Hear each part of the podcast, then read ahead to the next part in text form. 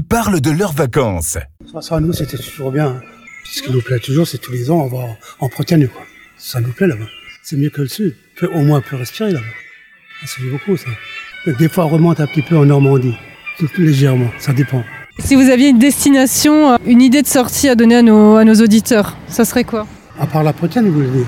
Non. Mais ce qu'on préfère, c'est autrement, euh, si les week-ends, on part en forêt noire et des machins comme ça pour la, la randonnée, quoi, tout ça. Puis hein, c'est super bien là-bas aussi. Puis il y a les restaurants le- de, de la forêt, tout ça. Hein, c'est pas comme chez nous. hein, c'est, Et du coup, vous êtes randonneur alors? On, on- on adore, tous les jours on y va.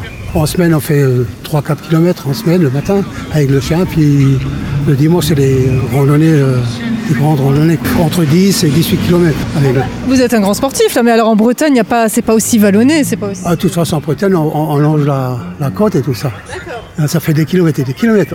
On, prend toujours un chemin, puis après le retour, on lègue. Heureusement qu'il ne fait, pas- trop chaud là-bas. C'est pas comme dans le sud, c'est différent que. Oui, de toute façon, on part toujours au mois de septembre, c'est plus calme et tout ça. C'est, ah, ça, ça fait beaucoup, ça.